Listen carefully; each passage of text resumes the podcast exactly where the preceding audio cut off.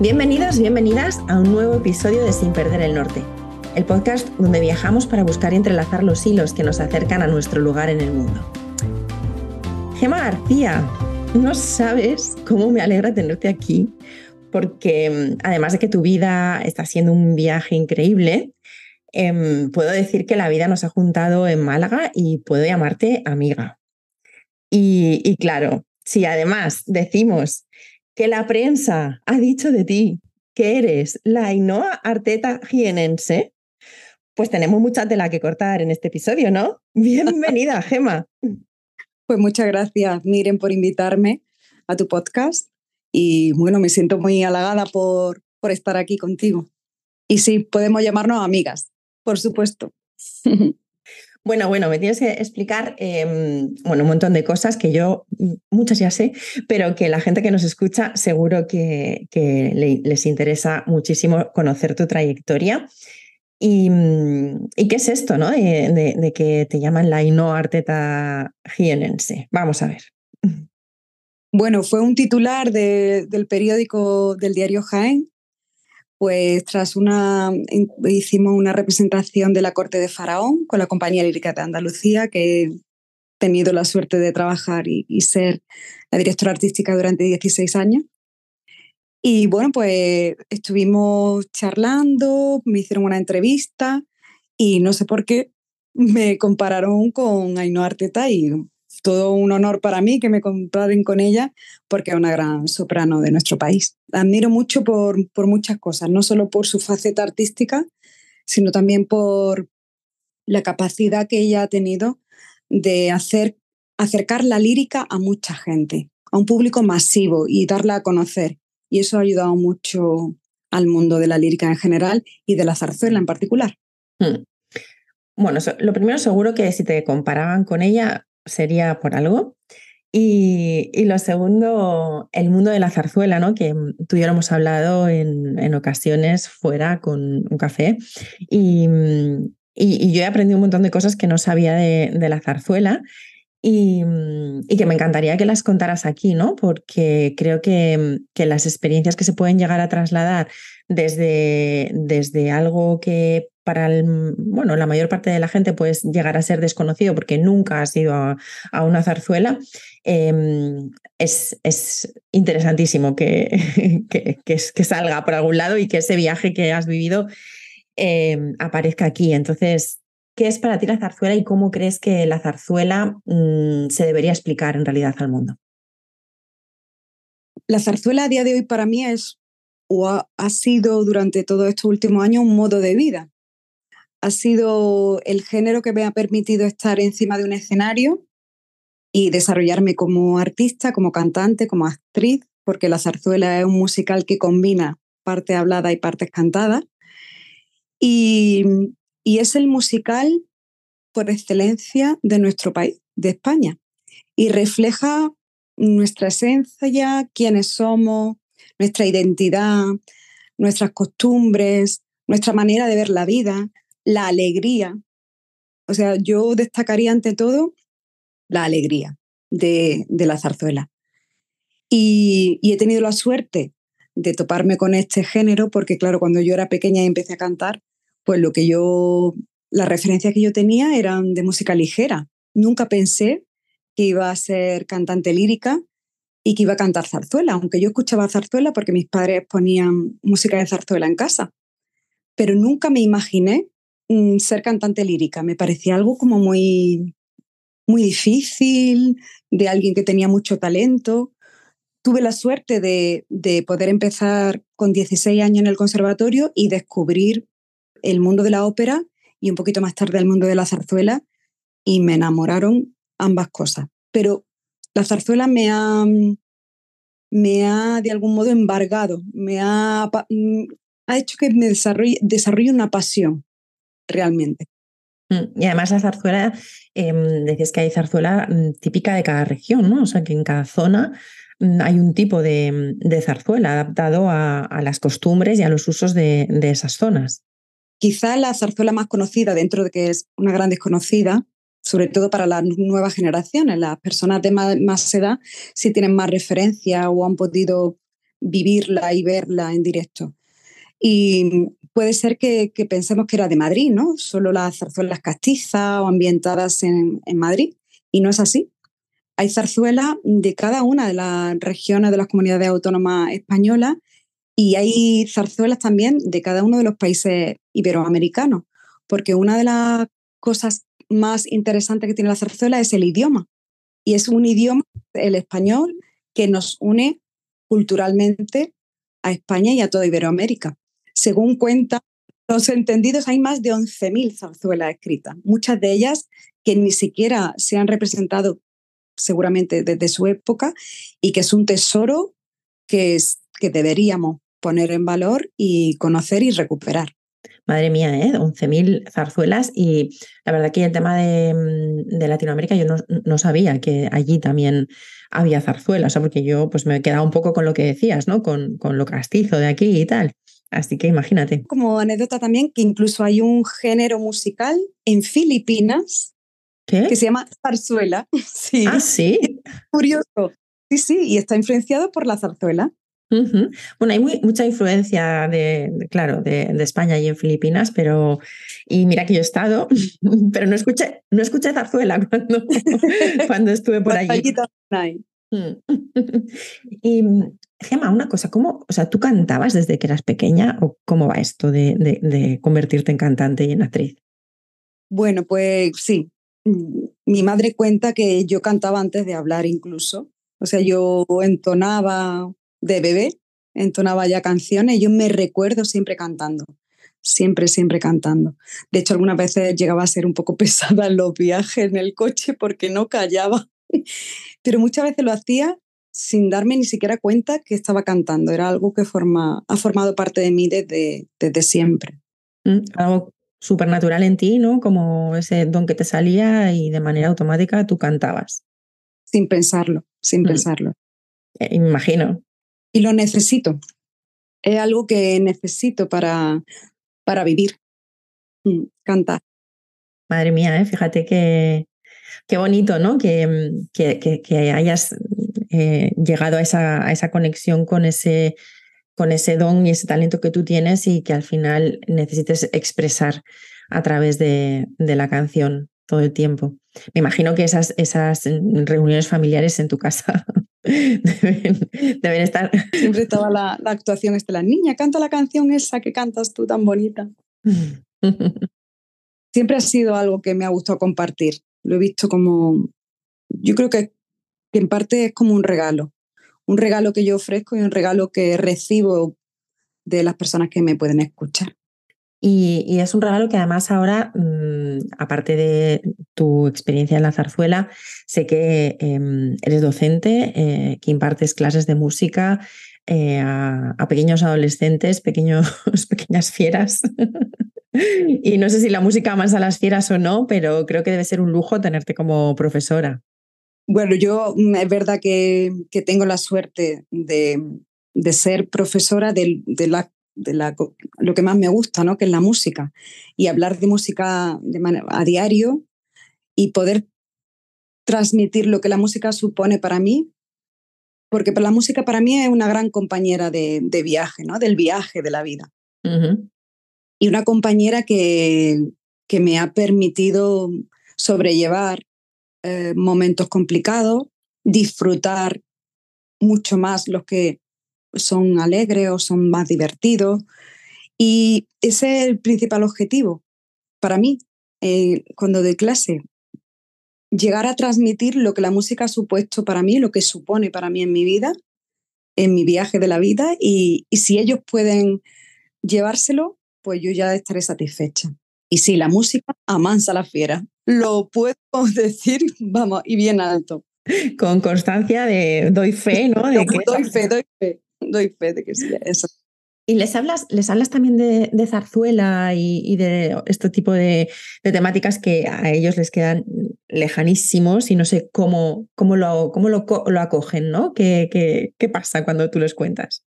Bueno, les resulta muy curioso que cuando me presento, ¿no? La, cuando hay una clase nueva y me presento y les cuento quién soy y qué hago, y les digo que soy cantante lírica y que canto ópera y zarzuela, pues lo primero es, ¿y la zarzuela qué es? Porque la mayoría no saben ni lo que es. Cuando se lo explico, que le digo que es el musical español y además de muchísimos años, incluso es anterior a los musicales que conocemos de origen anglosajón, y no solo se lo explico lo que es, sino que les muestro vídeos, no solo de mis actuaciones, sino de otras actuaciones. E incluso canto en directo, ahí es donde ya se enamoran, porque es que no hay otra, es que no hay otra opción. Cuando tú conoces la zarzuela, es una música que llega, que llega muy, de manera muy profunda y muy directa, muy directa. Mm, mira, eh, los pelos como escarpias, ¿eh? Cuando estabas ¡Ah! hablando. ¿Ves? Es la zarzuela, la magia de la zarzuela. Totalmente, totalmente.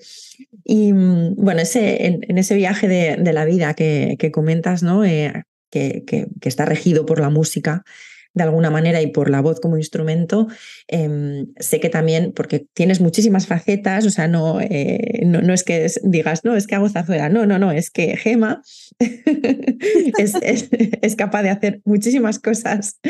Zarzuela, imagínate, ¿no? Lo, que a mí me parece ya que con eso yo habría ya cumplido el cupo. Eh, no solo eso, sino que es docente y además Em, se preocupa también por eh, cuidar la voz de, los profesores, de ti como profesor y de tus compañeros, ¿no? Y has como desarrollado un, programa, una formación para poder em, cuidar de la voz, del instrumento al final de trabajo de tus compañeros docentes.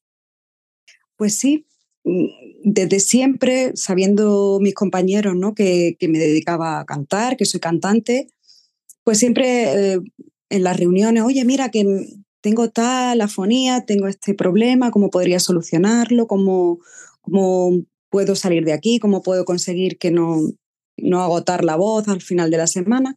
Y bueno, pues iba dando consejos. Eso lo he hecho siempre, eh, es habitual.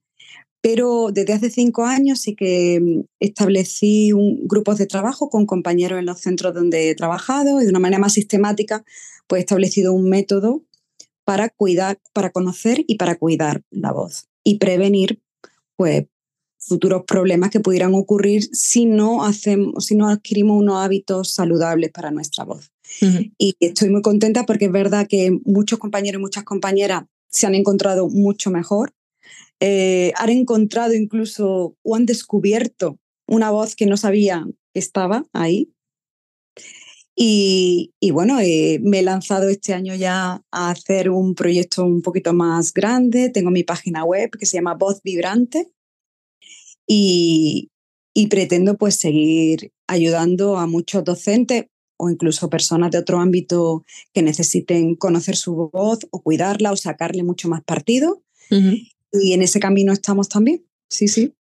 Buenísimo, buenísimo, porque hay eh, el tema de los docentes es, eh, bueno, en general, ¿no? La gente que se dedica a, mm, trabajar con la voz, eh, pues gente que da charlas, ponentes, tal, pero los, los docentes además tenéis que lidiar con, bueno, pues un grupo de, niños que gritan, qué tal, y, y que no es fácil, al final el, ¿no? siempre se te va a subo la voz, a grito, y eso os termina destrozando Em, vuestra, vuestro instrumento de trabajo.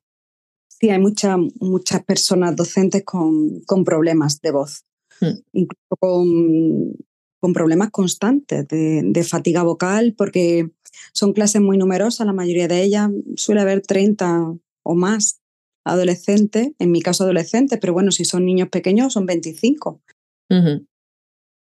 y, y, claro, intentar comunicarte en un, en un ambiente ruidoso, en un ambiente a veces complicado, en un aula con tanta gente, hace que, si no sabes usar tu instrumento de manera adecuada y protegerlo, pues al final puedes desarrollar eh, algún tipo de, disfonía o incluso afonía más complicada que incluso lleva a la cirugía. Y entonces, em, y por el camino se pasa mal, porque cuando tu voz no la sientes segura, tu clase se resiente tu manera de comunicarte se resiente. Y, eso les lleva a las personas a pasarlo realmente mal. realmente mal. Si, no, si notan que su voz no es del todo agradable, no tiene un volumen adecuado, no llega, pues por, por fatiga, por fatiga y, y, por todas estas circunstancias que no ayudan, que no ayudan. Mm. Y al final también lo terminan notando ¿no? los, los alumnos en este caso y es todo como un bucle, un poco sin fin, ¿no? Un círculo que, que no es bueno, que no lleva, no lleva nada bueno porque si no tienes una voz bien colocada y que llegue al final del aula, pues también el, el control del aula y de la clase también se ve afectado. Mm en un docente, por muchos nuevos medios que tengamos y todo muy digital y hay vídeos y es verdad que eso nos ayuda, los medios digitales nos ayudan en el, en el aula, pero la herramienta principal de un docente es su voz. Eso es indiscutible. Mm, totalmente. Pues hay que cuidarla y, oye, eh, seguir todos, eh, todos tus pasos para, para, hacerlo. Seguro que les ayuda a, bueno, a todos tus compañeros y a todos los docentes o no docentes que, que puedan estar interesados en, en cuidar sus, sus, gargantas, sus cuerdas vocales y tenerlas sanísimas para poder usarlas mucho tiempo. Pero de manera que no, que no tengas dolor.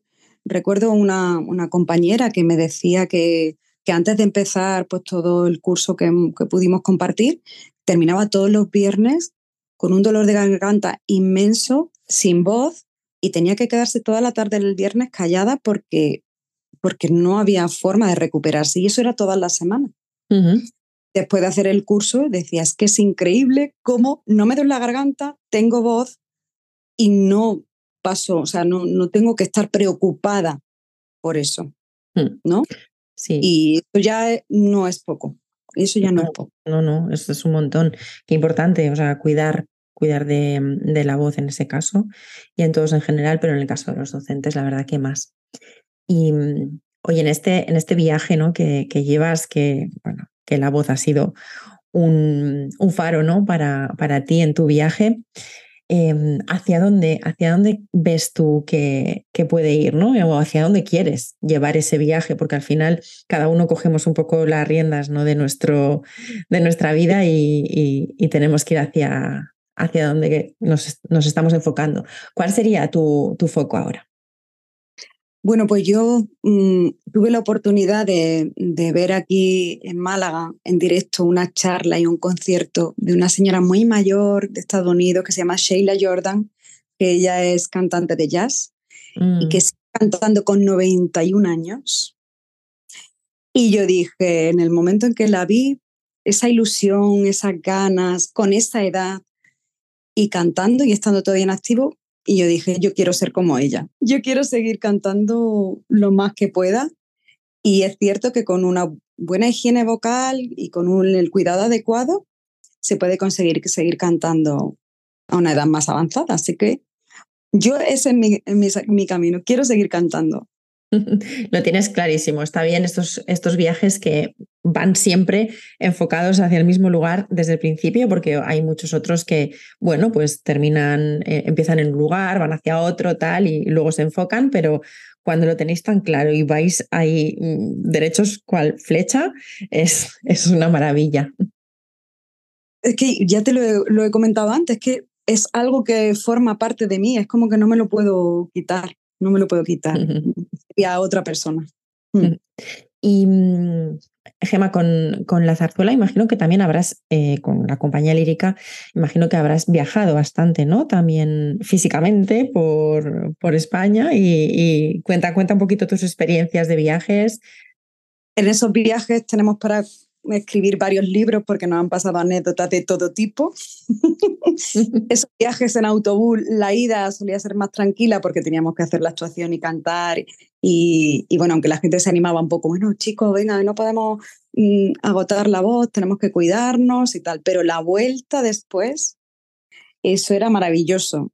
El cuarto acto que le llamamos nosotros a esa parte, en los viajes de vuelta pobre conductor, bueno, pobre conductor no, ya no. en la nos ponían al mismo, porque ese ya sí que quería la juerga que traíamos cantando y hacíamos un repertorio maravilloso de canciones de todo tipo, desde Rocío Durcal, Rafael o Rafaela Carrá o lo que surgiera, cantando, bailando, maravilloso, maravilloso. Y luego, pues, anécdotas en los viajes. Pues desde, mm, recuerdo una vez llegando aquí a Málaga, porque salía el autobús de Jaén, y, llegando a Málaga no teníamos el vestuario del protagonista. De repente no, que yo he tenido mucha pesadilla a veces, mm, que llegaba al teatro y no había algo de vestuario. Supongo que por aquel día. Conseguimos, conseguimos aquel día el vestuario in extremis pero ahí lo pasamos regular. Y luego otro día también en la carretera hubo un, camión de galletas que se incendió, pobrecito el hombre. ¿Un camión de galletas? O sea, estaba cortada la carretera y no podíamos llegar al teatro, no podíamos llegar. Llegamos media hora después, recuerdo los músicos corriendo todo el mundo, hasta que conseguimos empezar la función, el director de orquesta. Empezamos, aunque sea con tres músicos, para que el público no, no se fuera. Bueno. Madre mía. Qué bueno. Mm, ¿Y, cuál ha sido la ciudad en la que, mm, en la que has actuado que, te ha llenado más el corazón? Bueno, eh, cada ciudad tiene su esencia, pero es verdad que todas las actuaciones que hemos hecho en Málaga han tenido como un algo especial. El público es muy cálido, muy cercano y especialmente me viene a la cabeza una que hicimos el año pasado en Alaurín de la Torre, en el Portón, que hacía una noche de septiembre maravillosa y que allí había muchísimo público con muchas ganas de pasarlo bien y fue una noche que quedará siempre, siempre en nuestro corazón, todos los que pudimos estar allí aquel día. Qué bonito tiene que ser, ¿no? Cuando, cuando pasa esto y el, el momento final, el, el, aplauso del público, el público volcado con, con vosotros, mmm, la sensación esa, ¿cómo, ¿Cómo la definirías? ¿O ¿Es posible definirla quizás? Porque... Es una sensación de estar todos juntos, una unión de todos esos corazones, todas esas almas, todos esos espíritus, como queramos decirlo.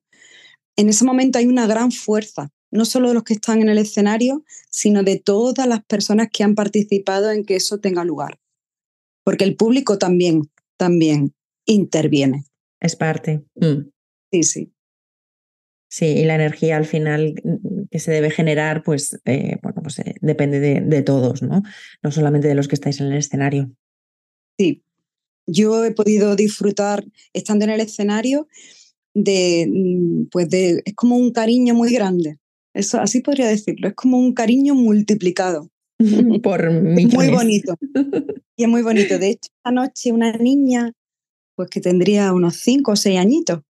Su madre llegó y después de la actuación, ¿puedo hacerte una foto con ella? Y yo, sí, encantada. Y entonces la puse delante de mí y le puse las manos en el pecho a la niña. Ese corazón que se salía del pecho de la emoción, no se me mm, olvida. Qué bonito. Se le salía eh, la emoción y, eso es muy bonito porque una niña de cinco o seis años no tiene los filtros, ¿no? Podemos decir que tenemos ya los adultos y, eso era de verdad. Y eso era de verdad.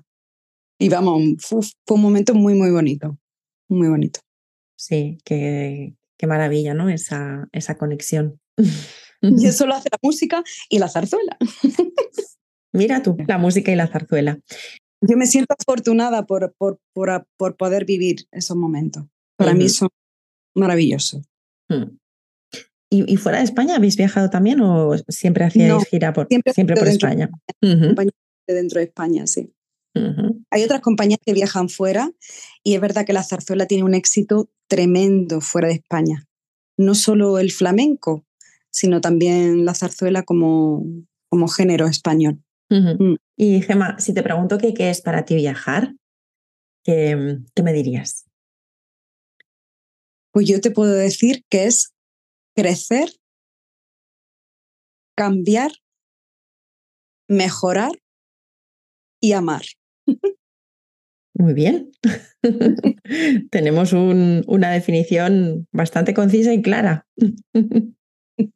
Al final es, cada uno define, ¿no? Eh, viajar de una, de una manera, pero, pero está bien el poder hacerlo personal y, que, sea, y que sea algo que te, que te sirva para guiarte de algún modo en la vida, porque la vida es un viaje. Así es. y Gema, em, temas eh, de, libros, eh, no, sé si, bueno, como de, lectora eres, pero eh, igual podrías aconsejarnos, ¿no? Algún, algún libro que te haya gustado, que te haya llenado especialmente y que, y que quieras un poco compartir con todas las personas que nos están escuchando. Bueno, pues este verano he leído un libro que no es una novela, pero sí que es verdad que, creo que, que, mucha gente debería leer y que va enfocado a cuidar a nuestros niños y a nuestros adolescentes, que se titula Criar con salud mental, de la doctora María. ¿De la doctora, perdón? María Velasco. Vale. Y, es un libro que, mm, que creo que deberíamos leer todo para no olvidarnos de cuidar a nuestros niños y a nuestros adolescentes. Importante esta parte porque además a veces hay etapas que son más complicadas cuando entran en la adolescencia, bueno, pues hay, hay temas que, que, hay que lidiar con ellos y todos hemos sido adolescentes, pero nunca hemos lidiado antes con un adolescente, ¿no? Y entonces, entonces es, es difícil a veces. Y oye, todo acompañamiento y todo consejo, pues nos puede, nos puede ayudar en el camino.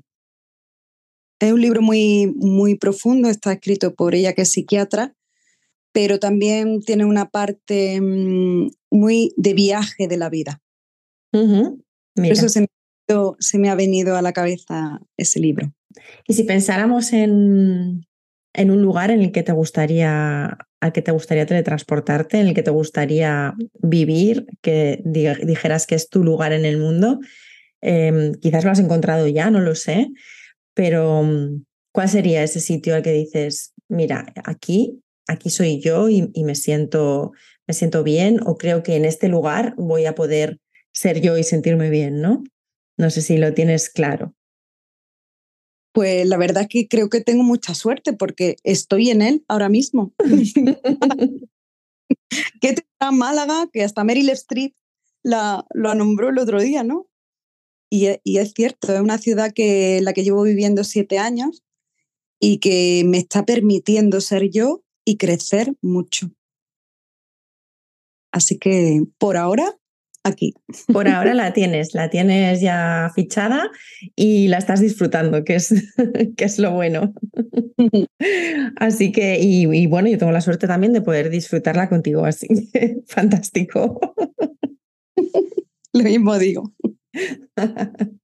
Pues Gema, que nada, que gracias por, por estar aquí, por contarnos tu trayectoria y, tu, experiencia con, con la zarzuela, con la música, con la vida, con la voz.